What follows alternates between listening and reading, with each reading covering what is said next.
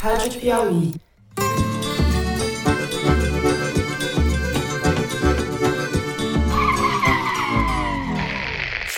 Bom, esse barulho de freio que vocês devem ter ouvido, que o pessoal da edição colocou, é para dizer que isto aqui é uma invasão de campo. Não é um episódio do Foro de Teresina, perdão, ouvintes do Foro, mas eu sou o Toledo. E estou aqui para avisar que a gente gravou um episódio extra do sequestro da Amarelinha, que já invadiu o feed do Foro um ano atrás.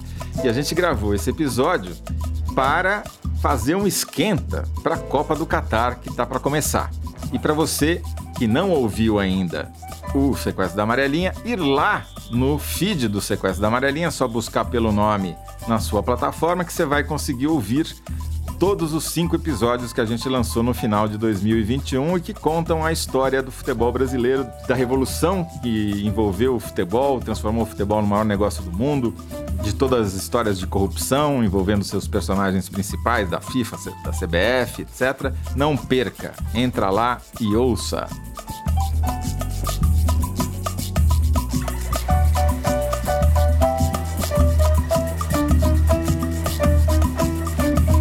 Caríssimo ouvinte, quando a gente começou o último episódio do Sequestro da Amarelinha, a gente começava com uma frase do príncipe de Falconeri, personagem do Lampedusa, no Gato Pardo, que dizia que para as coisas permanecerem iguais é preciso que tudo mude, né? Inclusive, esse era o título do, do quinto episódio. E, na verdade, a gente vai fazer uma reedição desse quinto episódio, porque tudo continua como está e para continuar como está, tudo mudou nos últimos 12 meses, desde que a gente lançou o Sequestro da Amarelinha e estamos aqui para fazer uma atualização para vocês. Só que com o luxuoso auxílio da nossa colega Mili Lacombe. Jamil e eu estamos aqui honrados com a presença dela. Mili, muito obrigado por ter aceitado o nosso convite. Que isso, Toledo, Jamil, a honra é toda minha. Eu fui audiência da, do primeiro. Foi você, primeiros, então, Foram Mili, cinco, foi você. né? Fui eu. Fui eu. Era eu. Era você. Fui audiência dos primeiros cinco, maravilhosos. Estava ali. Obrigada pelo convite, é um prazer. Hum, obrigado. E aí, Jamil, tudo bom? Bom te ver de novo aqui, Toledo. Muito bem, tudo igual. Mili, beijo grande. tudo igual, tudo mudou e tudo continua como sempre. Bom, Estamos chegando aí, tá, tá, começando a Copa do Catar, né? Parecia que não ia chegar nunca, porque foi adiada seis meses por esse pequeno detalhe de que não dava para fazer Copa e jogar futebol no verão do hemisfério norte no deserto, que é onde a Copa vai acontecer. Então está acontecendo com seis meses de atraso, vai começar agora com seis meses de atraso. Vou pedir para você, Jamil, dar uma recapitulada no que, que aconteceu nos últimos 12 meses, desde que a gente lançou o sequestro da amarelinha, em relação à FIFA os seus principais personagens e a própria Copa do Catar. É, Toledo, você, você acho que tocou num ponto fundamental que é o nosso último episódio, que ele acaba como tudo começou. Né? Isso já faz algum tempo. E o ano de 2022 ele consolidou essa tendência. Qual tendência? A da, de absolver, basicamente, todos os atores envolvidos em todos os processos basicamente relacionados ao Catar, mas também à grande corrupção na FIFA. Aqueles que foram detidos, levados para os Estados Unidos, aqueles processos continuam, mas a grande diferença é que a cúpula da instituição e aí colocar nomes, Joseph Blatter, mas também Michel Platini, que era vice-presidente da FIFA, era presidente da UEFA e vice-presidente da FIFA, Jerome Valk, secretário-geral da FIFA, todos eles basicamente podem voltar para casa tranquilamente, alguns com uma multa, mas uma multa irrisória perto do que de fato foi o esquema, e basicamente a justiça que colocou um ponto final em todo esse processo. Não só colocou um ponto final em todo esse processo, como devolveu o dinheiro para a instituição, porque afinal de contas ela tinha sido lesada. Ela tinha sido lesada justamente por aqueles que agora tampouco vão responder mais por qualquer tipo de processo. Recapitulando então. Na escolha do Catar como sede da Copa, quem perdeu foram os Estados Unidos. E claramente agora está óbvio, né? Já que os Estados Unidos vão fazer a próxima Copa, em 2026, houve uma retaliação contra as pessoas e o esquema corrupto que elegeu o Catar para ser a sede da Copa de 2022 por parte dos instrumentos poderosos, instrumentos de investigação americanos, FBI, à frente, mas não só, também a Receita Federal Americana, né? E é muito curioso, eu estava assistindo essa madrugada, não sei, Emília, se vocês tiveram tempo de ver, porque saiu agora o documentário da Netflix sobre a FIFA, né? Achei didático para algumas coisas, explicando ali a política interna, como é que funciona a votação, a corrupção das confederações continentais, no caso da CONCACAF e tal, mas uma perspectiva, a meu ver, muito eurocêntrica, né?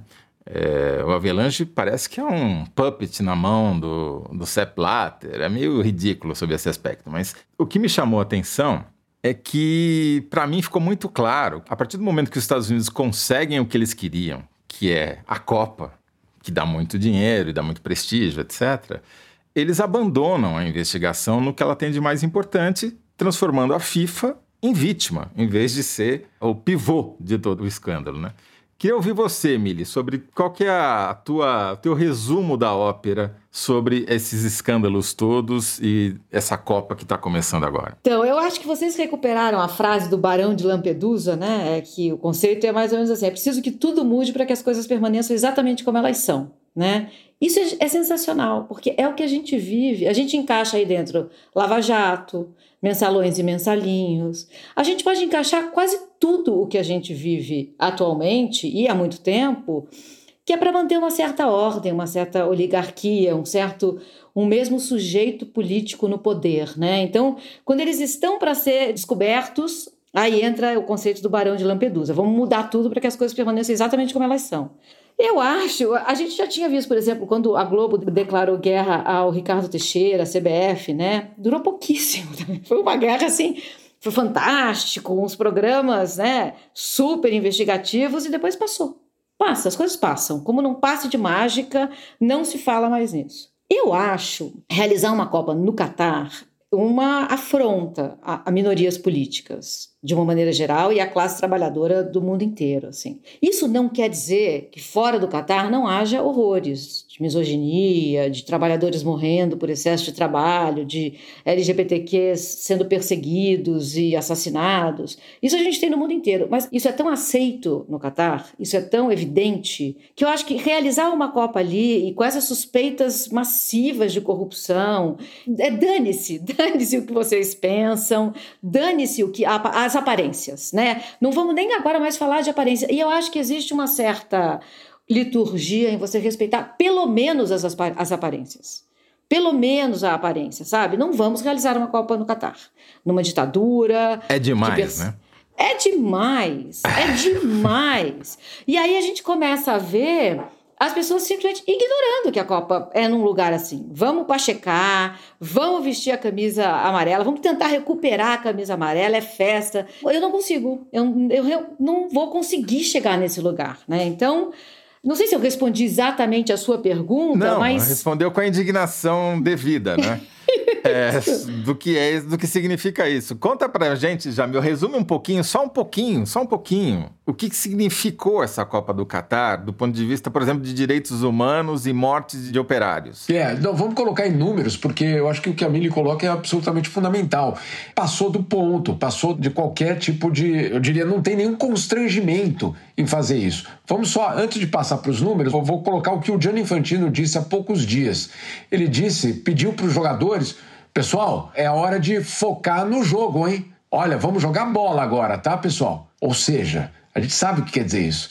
Vamos parar de falar de política, vamos parar de falar de sociedade, vamos parar de falar de direitos humanos. Então, oficialmente a FIFA está autorizando a falar de direitos humanos, etc., mas o próprio presidente está pedindo para que os jogadores agora foquem no futebol. A gente conhece tão bem essa frase, né, Emily? Sabe tão bem de onde ela vem e o que ela significa. Agora, vamos colocar em dados. O Guardian, o jornal inglês, fez uma investigação mostrando que, desde o início da preparação da Copa do Mundo, 2010, basicamente, foram 6.500 mortos 6.500 mortos. Trabalhadores, gente conectada com o evento. Isso é, é fundamental, inclusive, Toledo, porque a gente fala, não, a Copa mudou para o inverno para os jogadores não sofrerem, para os torcedores não sofrerem. Mas as obras, elas não mudaram só para o inverno. As não obras... pararam durante o verão. É né? óbvio, as, as, obras continuaram. Eu mesmo fui para o Catar e não era verão, era primavera. Fui visitar as obras às 5 da manhã, porque é a única hora que você conseguia.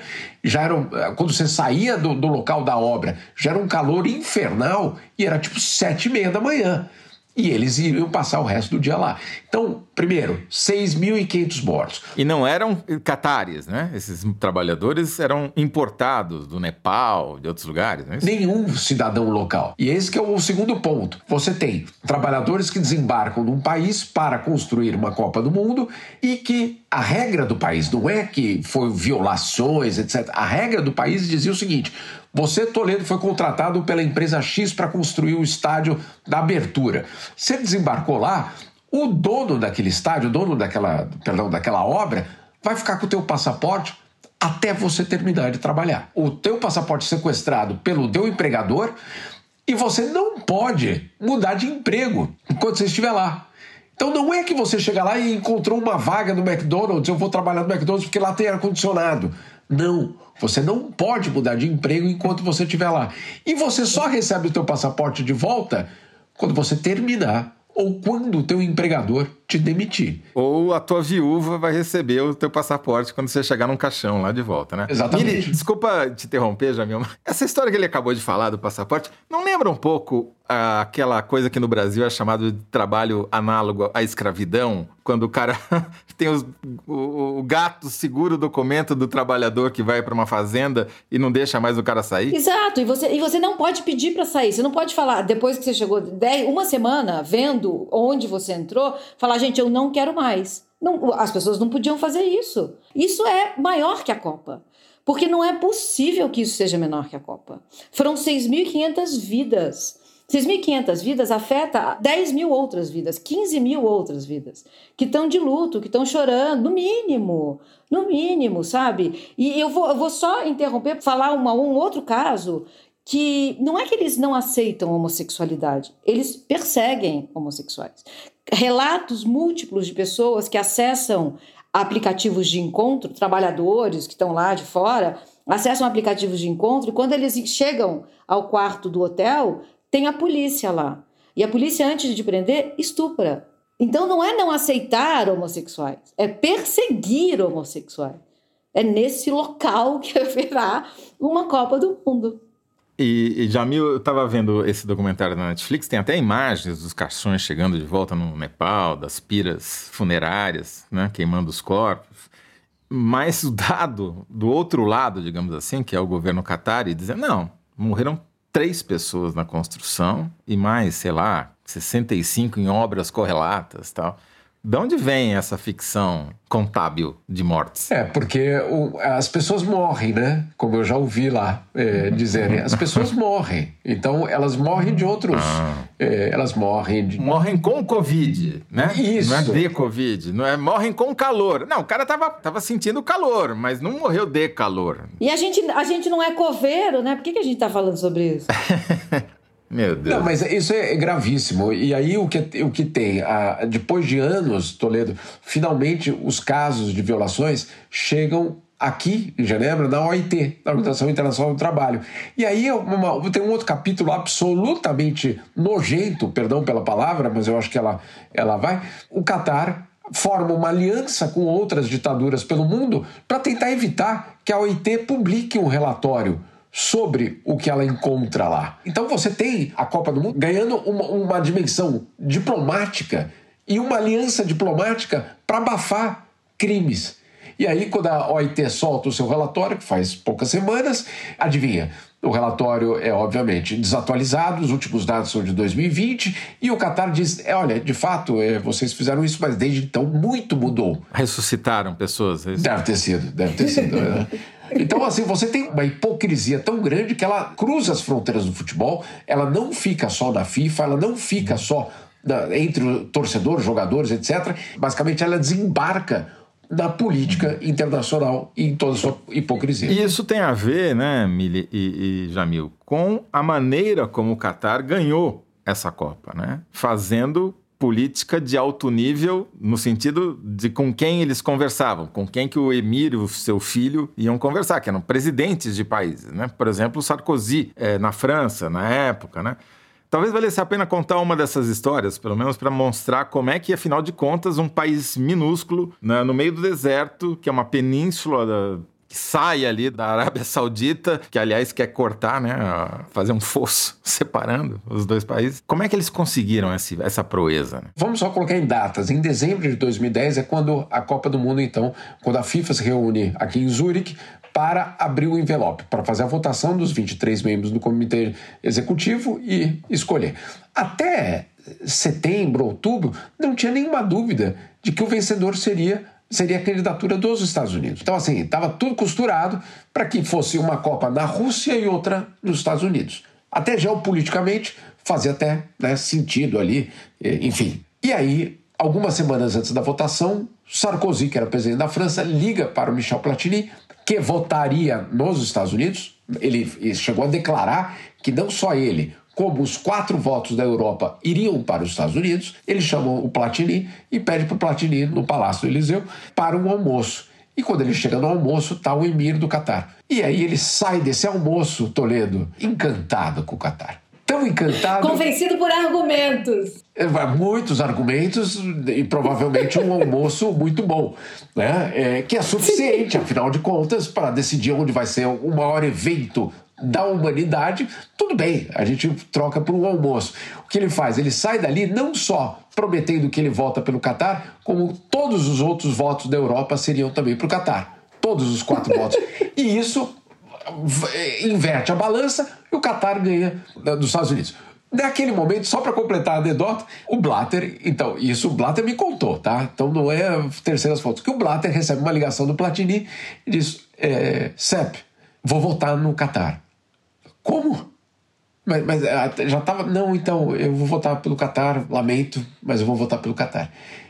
E o, o Blatter fica em choque, porque ele percebe ali que, obviamente, tinha uma enorme operação muito mais sofisticada do que aqueles cartolas da FIFA poderiam imaginar. Ela envolvia financiamento de campanha eleitoral, a compra do Paris Saint-Germain, que olha que coincidência, Toledo, é o time do Sarkozy. É o time do presidente. Não é que foi lá e comprou outro time. Comprou o time do presidente. Comprou o time certo. Exato. Você compra o time do presidente, entendeu? E faz uma, uma série de outros investimentos que, na, no fundo, colocam a França, a Europa, como cúmplice da Copa no Catar. Então, no fundo, é a Copa do Catar, o Catar violador de direitos humanos, etc. Mas a lista de cúmplices, essa é uma lista enorme e ela passa pelas principais capitais europeias. E, e Mili, e no Brasil o voto era do Ricardo Teixeira, né? Quem será que ele Sim. votou? Eu acho. Você sabe que a, a, gente ri, mas é porque é, uma tra... é tragicômico, né? Porque assim, não é a amarelinha que foi sequestrada, estamos todos sequestrados por duas dúzias de famílias. O dinheiro do Catar vem do quê? Vem da exploração de petróleo, de, de combustíveis fósseis, não é? É assim, são seis famílias que decidem, é, que exploram e lucram com essa exploração de combustível fóssil, que é um bem infinito, e se a gente não mudar a matriz energética, morreremos todos, mas nem vamos falar disso aqui. A questão é a seguinte: é, essas seis famílias decidem o preço dessa matéria-prima que a gente depende para tudo nas nossas vidas. Não é só a gasolina do carro. Tem petróleo em tudo. Então nós somos, todos nós, sequestrados por essas famílias catarianas. E a gente tem que haver, por exemplo, aí, aí, você vê lá o Sarkozy, Ricardo Teixeira, acontece numa dimensão, essas negociações acontecem numa dimensão que não é a nossa, terrena. A gente nem vê mais essas pessoas circulando, essas pessoas não dirigem mais carro, elas voam. Elas não frequentam o mesmo aeroporto que a gente. A gente não cruza, essas pessoas não estão vendo o que está acontecendo aqui no nosso chão de fábrica a miséria, a fome. Elas não ficam empáticas, é isso que elas já não veem mais. É, não devem ver nem as obras, né? Que é muito quente. Ir lá no, no canteiro de obras ao meio-dia no verão, né?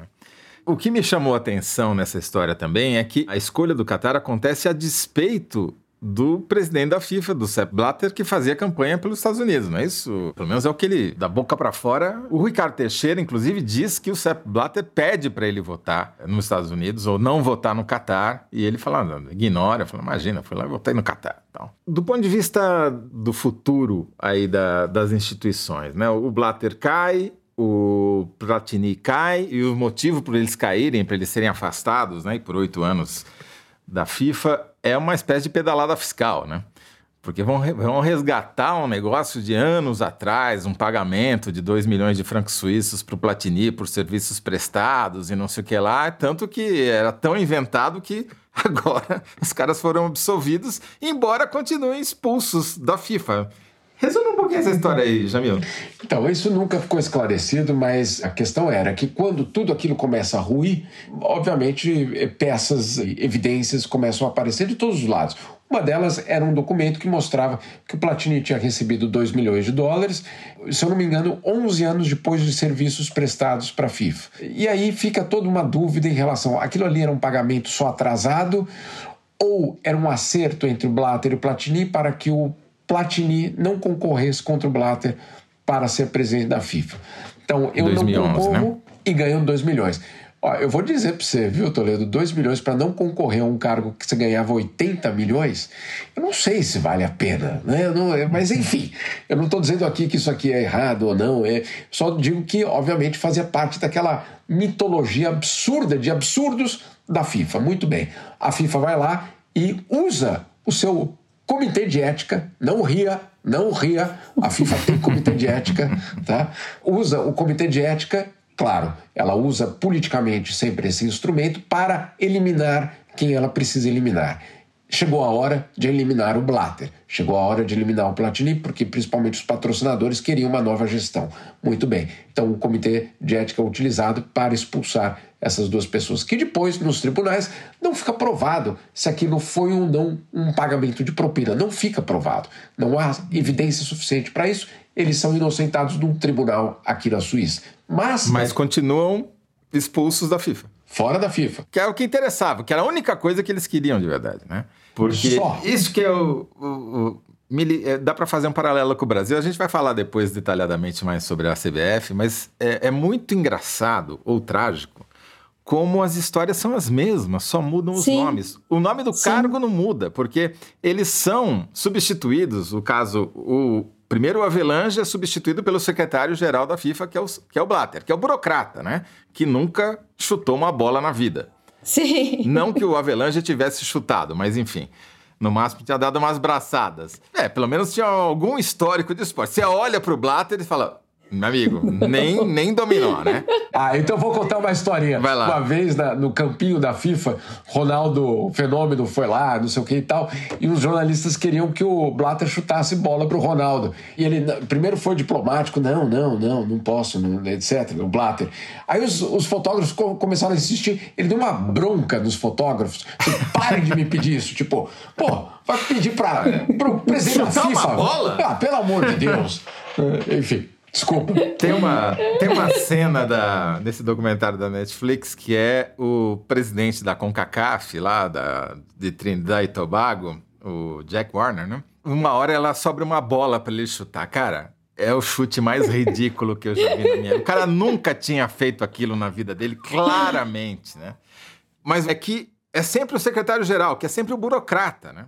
que domina os mecanismos internos, que acende, porque o Sepp Blatter destronou, ajudou a destronar o João Avelange e depois é destronado pelo secretário executivo da UEFA. Supostamente era um aliado do Platini e se livra dos dois na, na, na linha sucessória de uma vez, que é o Infantino, e que assume a, FIFA, né? Só muda a conta bancária que vai receber o salário, porque assim é a gente está vendo é o que é o que essa fase do capitalismo chama de gestor.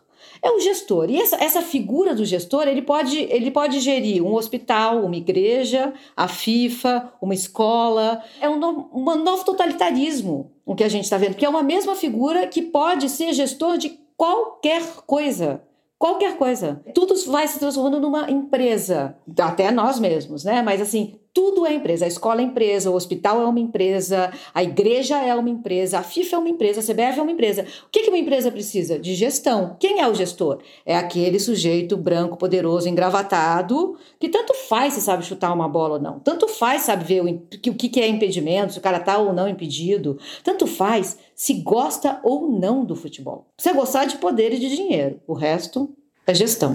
Bom, infelizmente a gente vai ter que terminar esse bloco, porque temos muita coisa ainda a falar, mas eu só queria agora falar 30 segundos de um assunto desimportante, que é futebol. Vocês vão torcer para a seleção brasileira nessa Copa ou vocês têm alguma outra seleção favorita? Olha, eu vou, eu vou dizer o seguinte: eu tô meio que nem o Eduardo Galeano, vou mendigar por boas jogadas. É isso. É, não, não consigo mais torcer para o Brasil como um dia eu já torci. Eu gosto muito do Uruguai. Aliás, acabei de ver o filme, o vídeo da campanha que a Confederação Uruguaia lançou para a Copa. Lindo, maravilhoso. Chorei, mas eu ando chorando por tudo. Então, não consigo mais. A minha Argentina e Uruguai gostaria de, de ver. O Brasil, nem tanto. Olha, eu não vou torcer para a Suíça. né? Mas. É, Ingrato. É, inclusive. Não, a minha camisa jamais será vermelha, entendeu? Nem terá uma cruz, né? Não, não de jeito nenhum. Mas enfim, eu, eu acho que a gente está numa situação de que eu, pelo menos, não, não desperta paixão. Essa é uma, é, é uma, é uma tragédia, no fundo, né? Você ficar em dúvida, só de você ficar em dúvida se você vai colocar sua emoção em jogo. Agora, é, eu fico vendo meus filhos, então eu às vezes fico pensando, puxa, é a chance de eles ficarem um pouquinho mais brasileiros. Eu acabo tendo essa percepção para ver se se engata alguma coisa aqui, porque está difícil engatar a brasilidade deles. Viu? Além do, do bis e pão de queijo e goiabada, Tá, tá, às vezes a gente tem certas dificuldades aqui de longe. E nesta nota de brasilidade aflorada, declarada, desabrida dos nossos colegas, a gente encerra esse bloco e vamos falar no próximo de CBF.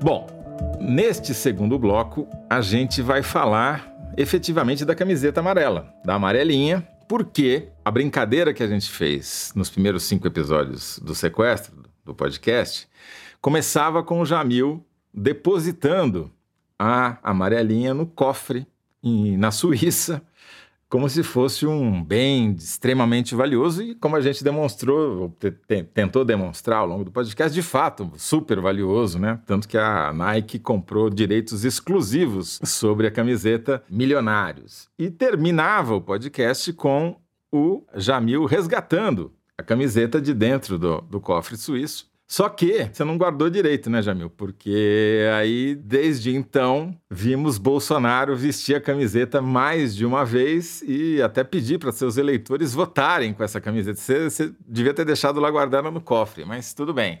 E agora, passada a eleição, oportunisticamente, a CBF está lançando uma campanha na televisão, nas mídias sociais, um vídeo para tentar resgatar a camiseta amarela das garras da política e das garras do bolsonarismo. Eu achei curioso que eles esperaram passar a eleição para fazer isso, para também não correr riscos, né? Embora tenham gravado antes, né? Ô, Mili, o que, que você achou dessa campanha da CBF de resgate da camiseta amarela? Vi a campanha com esse espírito assim, quase debochado, porque vale a pena resgatar a camisa amarela? Vamos supor que até 10 dias a gente achasse que valia. Mas aí você vê um cidadão grudado na frente de um caminhão que cruza pelo interior de Pernambuco o homem achando que ele vai parar o golpe com. Tem coisa mais simbólica do momento que a gente está vivendo. O homem grudou com a camisa amarela na frente de um Scania, sei lá que caminhão era aquele. É muito simbólico que esse homem tenha grudado com uma camisa amarela, que a camisa amarela esteja na rua pedindo uma intervenção militar, pedindo golpe de Estado, pedindo a volta da ditadura. Eu posso estar enganada, Jamil Toledo, mas assim, eu acho que a camisa amarela é irrecuperável. Eu não vejo como com, nem com os milhões da Nike e da CBF em campanhas de marketing, essa camisa possa ser recuperada. Talvez daqui a uns 70, 80 anos. E eu nem lutaria por ela, viu? Uma vez já foi branca e a gente aposentou. Então por que insistir? Por que não tentar uma outra coisa? A gente vai precisar refundar tanta coisa nesse país a partir de agora. Tem tanta coisa para ser refundada. Um país, o futebol, a CBF. Então, é por quê? É o Lula entrou nessa campanha de alguma maneira, porque ele anunciou que vai assistir os jogos da seleção com a camiseta amarela e o número 13 nas costas. Não sei pois se vai é. fazer muita diferença o número que está nas costas, mas enfim. Só se ele assistir de costas, né? Jamil, é, você já falou que você vai não vai usar a camiseta vermelha, mas você, pelo que você conheceu da, dos brasileiros que passaram pela Suíça, pela sede da FIFA, seja permanentemente, seja em visitas do, do comitê executivo, dá para ter esperança de resgate da camiseta amarela, na sua opinião? Então, Toledo, eu considero o seguinte, que essa camisa nunca foi, no fundo, nossa, no sentido de, de ela ter sido de fato colocada como uma identidade nacional. Ela foi construída, essa identidade nacional. É a obra que gerou isso. Antes dela ser símbolo e bandeira da extrema-direita, ela foi, eu diria, produto de um grupo pequeno de oligarcas da bola que ficaram milionários vendendo essa camisa pra gente. Né? Então, assim, é, pra gente deixar muito claro que o sequestro, como a gente colocou, não é de hoje. Esse sequestro da, da extrema-direita é mais um sequestro, é mais um capítulo dessa história de sequestro. Bom, Dito isso, eu viajando nos últimos 22 anos pelo mundo, eu posso dizer que ela abriu portas reais para mim. Ela, de fato, é identificada como um símbolo de alegria, falso, falso, mas é um símbolo de harmonia, falso, falso, certamente, mas é. A minha experiência com essa camisa não foi de ir ao estádio, foi de viajar o mundo.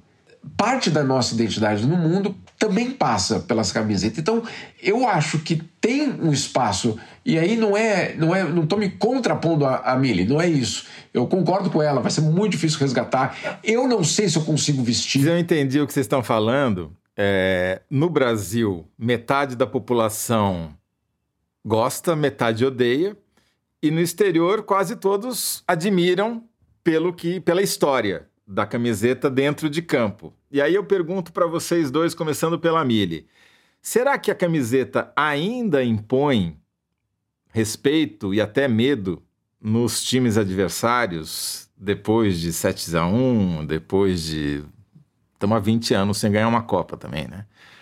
Qual que é a impressão que vocês têm? Ela ainda é, amedronta quem vai enfrentá-la?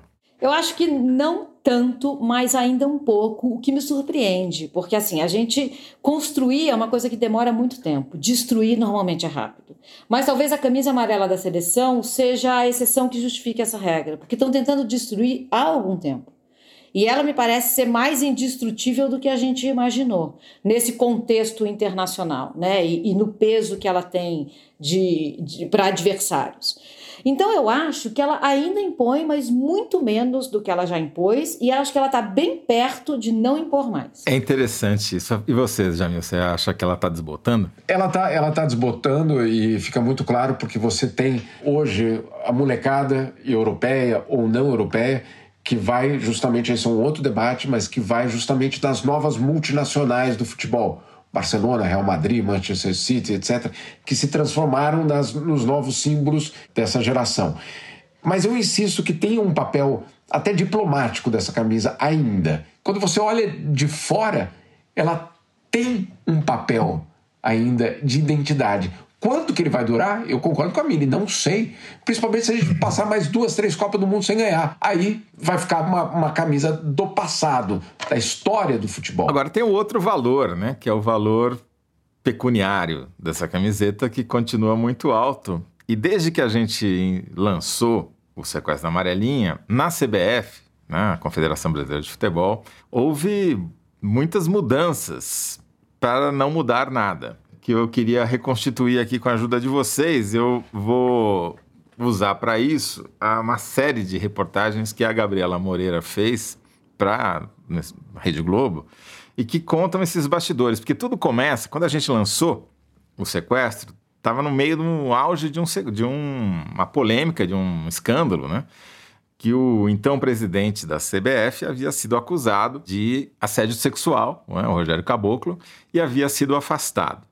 Isso evoluiu, apareceram outras mulheres denunciando ele e até um homem aí por assédio moral, né? E ele foi defenestrado no final da história. E começou então uma luta sucessória para ver quem ia ocupar a cadeira de maior poder no futebol brasileiro. E aquelas duas figuras que durante décadas foram as eminências pardas do poder da CBF, que era o Ricardo Teixeira, que já estava embaixo, né, o genro do Avelange, quem a gente tratou longamente no sequestro. E do outro lado, o Marco Polo Del Nero, que tinha sido defenestrado da presidência da, da CBF no, na, no esteio do escândalo da FIFA, mas que, a partir de um jogo de tranca no seu apartamento na Barra da Tijuca às segundas-feiras, comandava a CBF à distância, fazendo uma engenharia política e financeira ali, manipulando os peões que frequentavam a sede da CBF só que também nisso houve uma mudança, né? O, Marco Polo começou a perder poder, o Ricardo Teixeira também começou a perder poder, os dois ficaram doentes,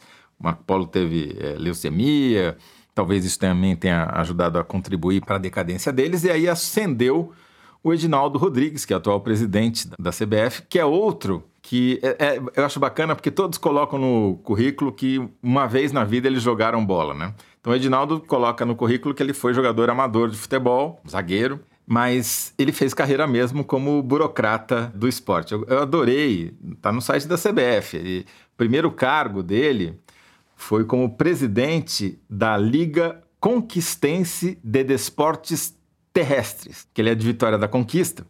Mas o que eu gostei foi o Desportos, Terrestres, né? Achei bacana isso. Aí disso ele evolui para diretor da Federação Brasileira, da Federação Baiana de Futebol, presidente da Federação Baiana de Futebol e, finalmente, vice-presidente da CBF.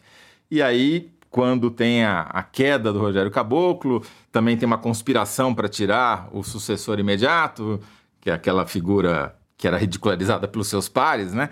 E acende então o Edinaldo Rodrigues, que escolado pela história da CBF e da FIFA, o que, que faz? Acumula o cargo de secretário-geral da CBF, que é para não ter sombra, não correr risco de ser traído pelos seus pares, né? E ele dá um aumento, né? Porque tem a CBF paga uma, um salário para os presidentes de federação, para título de custeio, jeton, sei lá o quê, né?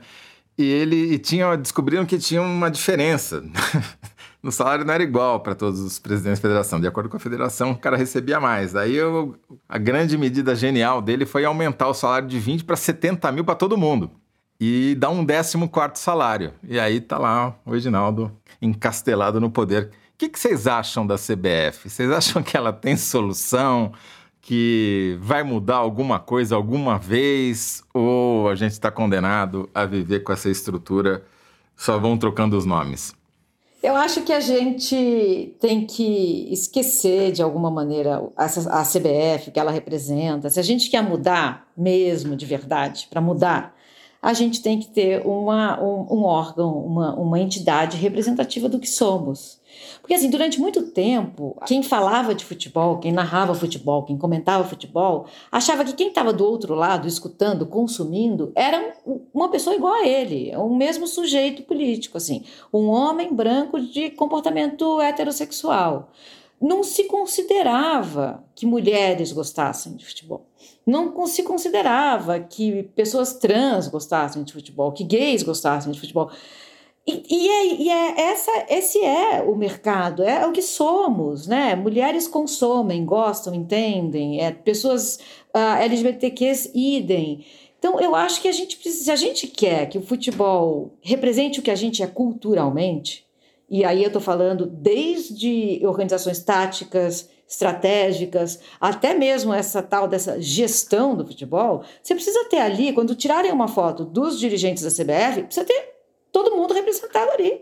Porque nós somos as pessoas que gostamos, que torcemos, que consome mesmo futebol, que chora, que se descabela, que fica vendo seu time entrar em campo todo domingo, toda quarta.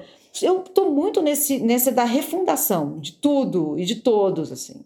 Vamos zerar esse tabuleiro e começar de novo. Gente, deu ruim. É, eu, eu acho que enquanto não houver uma. E aí, eu, eu olha só, a palavra que eu vou usar é perigosa atualmente no Brasil. Mas enquanto não houver uma intervenção de fora, é, é, é, não, não adianta achar que a reforma vai acontecer ali dentro e que vai haver um despertar das consciências e ponto final. Eu acho que de fato você tem, e isso não é um problema só brasileiro, a FIFA vive exatamente essa, essa realidade e que você tem, obviamente, uma acomodação sempre. Essa acomodação pode vir na forma de 14 salário, pode vir na forma de projetos sociais para o país daquele sujeito ou do outro, pode ser em cotas para as mulheres, cotas, eu não estou falando espaço, cota, porque é, pelo menos na FIFA o que aconteceu foi algo dramático, porque o que era para ser espaço virou cota, ou seja, não mais que uma pessoa, não mais que duas dirigentes dentro do comitê. Então, é, obviamente, você tem uma, uma, completa deformação. No caso da CBF, infeliz, e aí eu não sei se eu posso dizer felizmente ou infelizmente, mas a verdade é que essa, esse poder está estabelecido é, de uma forma muito costurada, inclusive com a classe política brasileira. Então, não adianta você esperar que isso venha das autoridades públicas, uma criação de alguma coisa nova ou uma imposição sobre a, a CBF. Sinceramente, nós, como jornalistas, só temos uma opção, que é continuar a monitorar, denunciar e cobrar mas eu acho que eh, se, eh, como a Mili colocou, se a gente quiser uma coisa radicalmente diferente, ela vai ter de ser criada e não reformada, porque essa CBF não tem um, um caráter reformista e que agora eu vou me adequar aos novos tempos.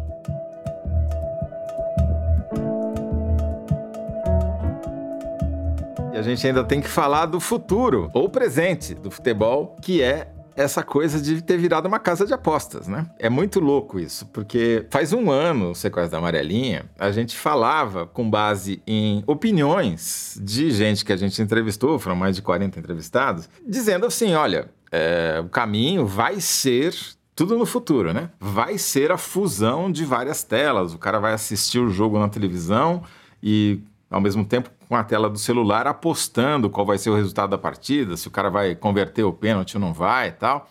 Bom, em um ano, o futuro virou passado, né? Porque todos os principais anúncios na televisão são de casas de apostas, empresas de apostas e com grandes buracos na legislação. Tanto que as empresas são todas constituídas no exterior, porque ninguém garante que se ela tiver sede no Brasil, ela não pode sofrer alguma ação do Ministério Público, ou que seja, né? Queria que vocês primeiro descrevessem um pouco essa cena e me dissessem quais são as consequências que vocês acham que essa casa, esse cassino futebol clube vai ter, já está tendo para o futebol. Mili. Então, eu sou filha de um homem que foi viciado em corrida de cavalo. Né? Eu não tem nada de bom que venha desse tipo de vício para uma família, para a pessoa, para quem está em volta. Mas também entendo que nem todo mundo se vicia. Né? Alguns, assim como com álcool, assim, alguns se viciam, outros não. Então, eu não quero nem falar desse perigo iminente, né? É que você destruir vidas e famílias com o vício. O que me preocupa nessa naturalização do futebol associado a apostas é que o jogo vai deixar de ser o que ele é de mais bonito. Que assim, as pessoas hoje estão vendo, algumas pessoas hoje estão vendo o jogo pensando quantos laterais eu vou ganhar. E é, esse cara vai bater o quinto lateral no campo de ataque. Eu vou perder, vou perder dinheiro se ele fizer isso. As pessoas já não estão mais vendo a totalidade do jogo enquanto usina de potência de afeto mesmo, sabe?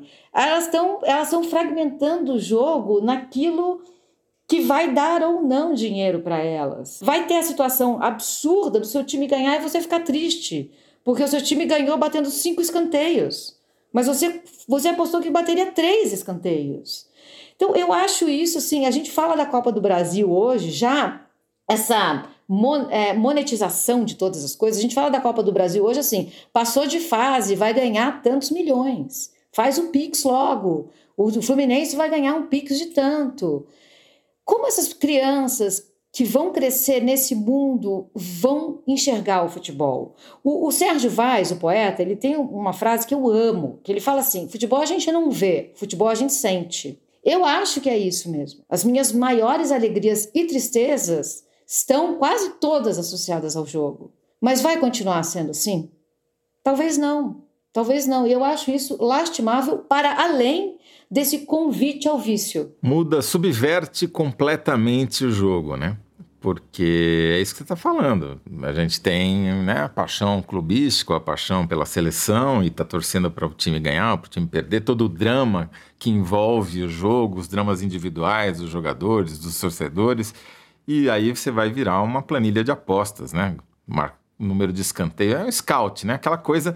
Existe coisa mais chata e olha que eu sou o homem da estatística, né?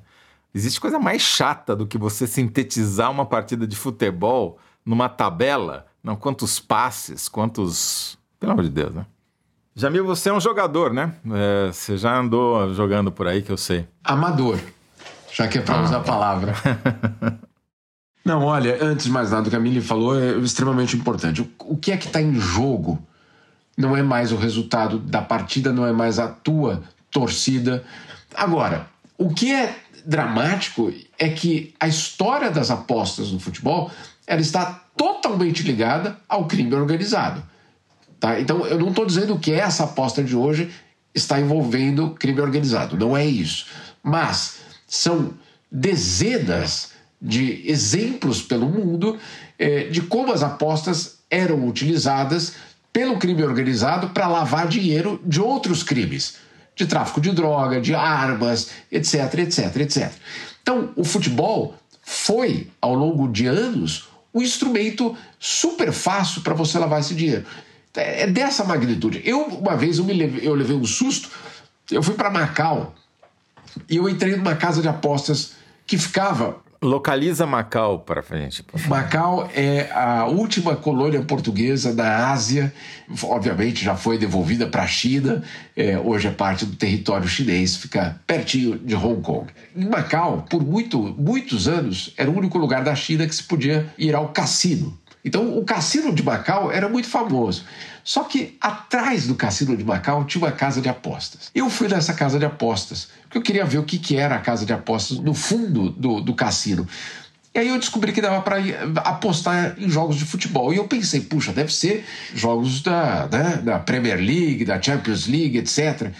Quando eu entro na casa de apostas, eu descubro que a gente podia apostar na segunda divisão do Campeonato Paulista. Respeito com a matonense aí, respeito. Todo respeito. Todo respeito. A minha pergunta era: como faz para acompanhar esse jogo de Macau? Outro detalhe: o campeonato estadual cearense você podia apostar né? em todas as rodadas. Insisto, não estou aqui dizendo que todos os times são criminosos, não é isso. Agora, dá margem, isso era do Brasil, mas do mundo inteiro. Isso dá margem, obviamente, para que em algum lugar do mundo alguém pense: sabe o que? Eu não vou ganhar esse jogo de todo jeito. Então, eu vou, em vez de levar um bicho do meu patrão do time, eu vou levar um bicho por fora. Então eu vou, sim, vou deixar entrar três gols. É, aqui. sendo que não precisa nem entrar gol, né? Aquilo que vocês estavam falando. Eu fico imaginando assim, né? O cara tá lá disputando um 0 a 0 e uma bola disputada perto da linha de fundo, ele chuta a bola para a linha de fundo em vez de chutar para a lateral. Imediatamente, o cara que apostou que iam ter três escanteios e não quatro vai xingar ele de vendido. Vai falar, né? Esse cara chutou para a linha de fundo porque ele está comprado pelo cara que apostou que iam ter quatro escanteios, né? Subverte completamente o jogo, vira outra coisa, não é mais futebol. Eu não sei o que, que é isso. É esporte de azar, é um, é jogo de azar. Vai virar um jogo de azar. Olha, olha aqui, e, e assim, e o futebol é tão imenso, né? Porque a gente vê, por exemplo, uma Copa como a do Catar. Tudo isso que a gente está falando aqui. Quando começar a Copa, meio que a gente pode esquecer. Porque tem uma magia, tem um encanto que vem desse encontro dos melhores jogadores do planeta, que se encontram num palco cheio de liturgia, cheio de ritual, quase sagrado tem coisas que acontecem em Copas que você fala, não é possível que está acontecendo isso. é, é, é a magia do o futebol é enorme, é imenso. Mas ele não é eterno, ele, ele pode morrer, né? E a gente está falando disso aqui, assim, do risco dele morrer com tudo isso em volta. E terá sido um desperdício, assim. Talvez a gente vire só isso, entendeu? Talvez alguém, alguma civilização, uma memória no cosmo vagando, um gol do Pelé, aquele gol, a quarto gol da seleção brasileira contra a Itália, que é o gol mais bonito que o futebol já fez. Já arrepiou. Você falou, já arrepiou. é isso, talvez a gente vire isso. Sabe que a minha primeira memória, né? É, minha também. É? é? Ah, mas eu achei que você. Enfim, você não aparenta. Você Muito começa obrigada. a ter memória zoom com um ano de idade, então, Milha, é isso? É, não, é isso é, dois ou três, mas assim, é a minha memória. Assim, eu tenho, não é uma memória do jogo em si, embora eu tenha visto aquele jogo repetidas vezes depois, é, desse dia, mas é uma memória da festa, do gol, do abraço, do meu pai me colocar aqui nele e a gente ir pra rua, sabe? Eu no ombro do meu pai na rua. Isso vem muito forte para mim. E aquele, aquele quarto gol, eu também arrepio, assim. É, é o gol, é perfeito. Ele é perfeito e é isso que talvez a gente vire, esse gol do, do Carlos Alberto. E por falar nisso, ali começa o império da Globo, né? A entrevista que a gente fez com o Boni para o Sequestro da Amarelinha deixa muito claro como Primeiro, o Avelange percebeu que a universalização da televisão ia modificar completamente o esporte, as possibilidades de ganho e o negócio, né? E a Globo percebeu que a Copa era o jeito de desencalhar a televisão no Brasil e dar um salto absurdo no número de aparelhos que tem em circulação, e isso muda o país, né? muda a história do Brasil. Né? A escala de transformação foi gigante.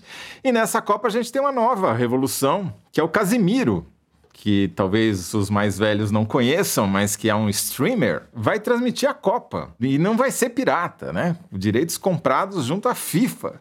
Jamil, dá uma, uma palhinha disso daí pra gente. Explica o que é streamer, quem é Casimiro, pros velhinhos como eu. Não, eu, eu, não, os velhinhos como você não. Eu também não sei. Mili, próximo. Explica pra gente também. a gente acabou de descobrir que a gente nasceu quase no mesmo ano, eu também não sei. Não, olha, mas antes de falar do, do assunto, eu acho que tem um, um, um capítulo que eu, que eu sempre fiquei pensando, porque eu vi com alguns parentes o sofrimento que é para assistir futebol hoje porque não tem mais aquele gesto automático de você ligar a televisão e tá ali passando. Você tem que conectar, você tem que ter no celular, etc. Eu, eu fico imaginando, sim, que tem uma, um desafio muito grande.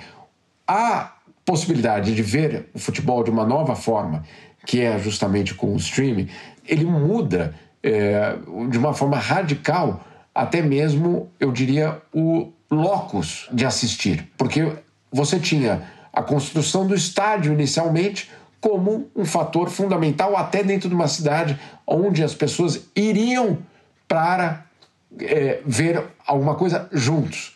Com a televisão, obviamente isso é, se espalha, ela ganha uma outra dimensão, mas ainda é na casa das pessoas, ainda é num bar e você e todos assistindo juntos. Dessa nova forma, você pode assistir completamente isolado do mundo.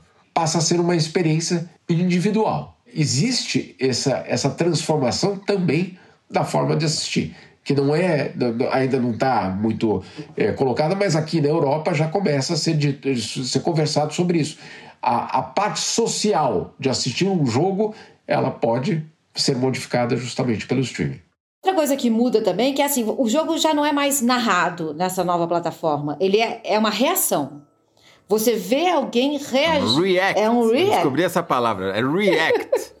é esse react. Quer dizer, o, o narrador vai quase para o centro do palco, né? Ou, ou quem é, quem está ali na função, do, o âncora, né? Ele, ele, você quer ver um react dele. É isso que o Casemiro faz, né? Ele reage a alguma coisa e é essa reação com a qual você se identifica ou não, que é o sucesso. Então, tem essa mudança também. Para quem tá, não está entendendo nada que a gente está falando, o Casimiro é um streamer, ou seja, ele faz reacts é, no, nas plataformas de vídeo digital e com muito sucesso. Enfim, é, é uma nova escala, novos personagens, novas. É, não é mais o Galvão Bueno, é o Casimiro, que é o personagem dessa Copa, né? E, muitos milhões envolvidos. Isso implica mudanças, inclusive, em tudo que a gente contou ao longo do, do, dos 70 anos que cobre o sequestro da Amarelinha, como foi o futebol casado com a televisão ao vivo, em via satélite, que mudou tudo, né? Que transformou as estruturas de poder, volume de dinheiro envolvido, transformou o futebol num, maior, dos maiores negócios da Terra, tal. Graças à TV. E agora a TV entra em decadência, né? Imagina, o Casimiro é o cara, o Casimiro não, não, podia estar no quarto dele. Quer dizer, não tem estrutura nenhuma, não tem gasto zero, né? Essas, esses influencers, quanto mais improvisado for, melhor, né? A impressão que dá é que quanto mais trash for a transmissão, mais autêntica ela é e mais as pessoas querem assistir. É a antítese de tudo que a gente aprendeu como padrão Globo, por exemplo, né? Você que, você eh, que já esteve lá, Vini, conta pra gente o que, que é passar por essa transformação. É, é, porque viver isso, a gente, você viveu ascensão, apogeu e agora está começando a, a, a, viver a queda. Sim. Você sabe que uma vez, eu, a, em 2006 ou 2007, eu entrevistei o Silvio Meira, ele é um cientista da computação, né? E, e ele ele me, ele me deu esse, esse lugar que a gente está hoje. Ele falou lá em 2006 para mim que aconteceria. Ele falou: a televisão ela se sustenta agora por, por uma insistência política, porque ela já poderia não existir. O que a gente vai ver na televisão, talvez, num futuro, é esportes ao vivo. E é isso. O resto vai ser, não sei se ele usou essa palavra lá, mas o que ele queria dizer é streaming, né? Que é o que a gente está vendo hoje. A gente escolhe o que ver, quando ver, a que horas, né? Então, é, é muito. Eu, eu, não sei ainda necessariamente se vai ser bom ou ruim. O que a gente sabe, eu acho que é isso que você falou, assim, a gente está vivendo uma revolução, como foi 1970 para a TV.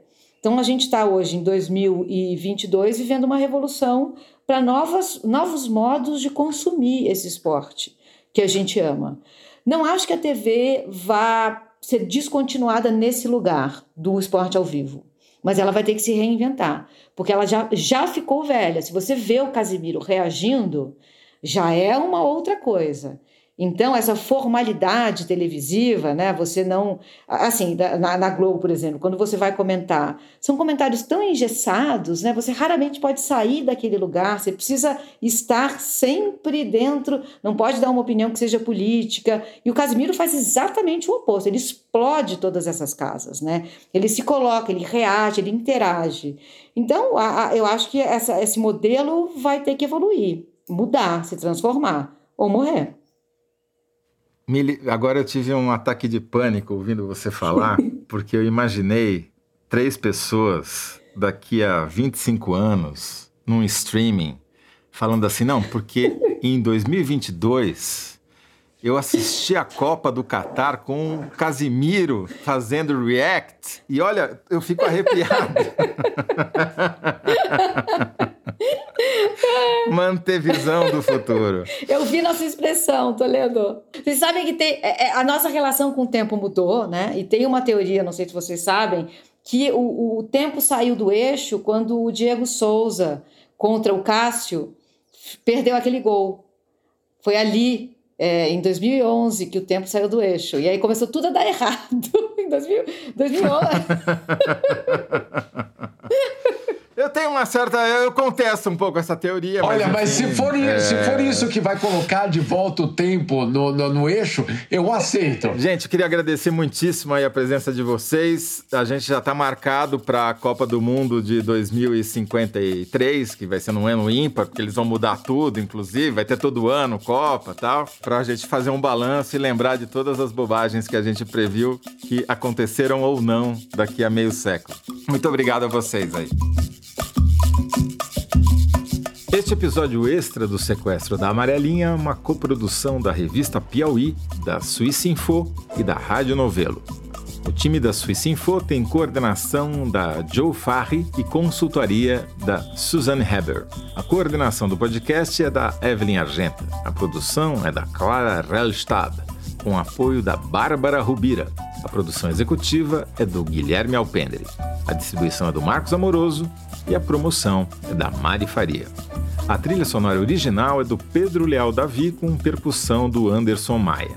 A edição é da Clara Rellstab e a mixagem do João Jabassi, do Pipoca Sound.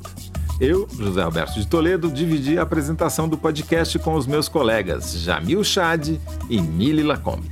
Até mais!